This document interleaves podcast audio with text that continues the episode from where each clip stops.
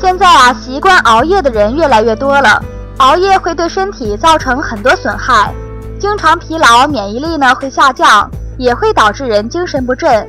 而我们熬夜的预防保健仍然取决于日常的饮食。熬夜的人最先想到的呢，就是喝咖啡或者喝茶来提神。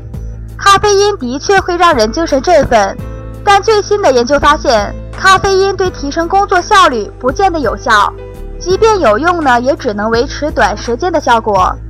也有人认为吃甜食可以补充热量，其实甜食也是熬夜的大忌。高糖虽然会有高热量，但却会消耗维生素，引起反效果，也容易引来肥胖问题。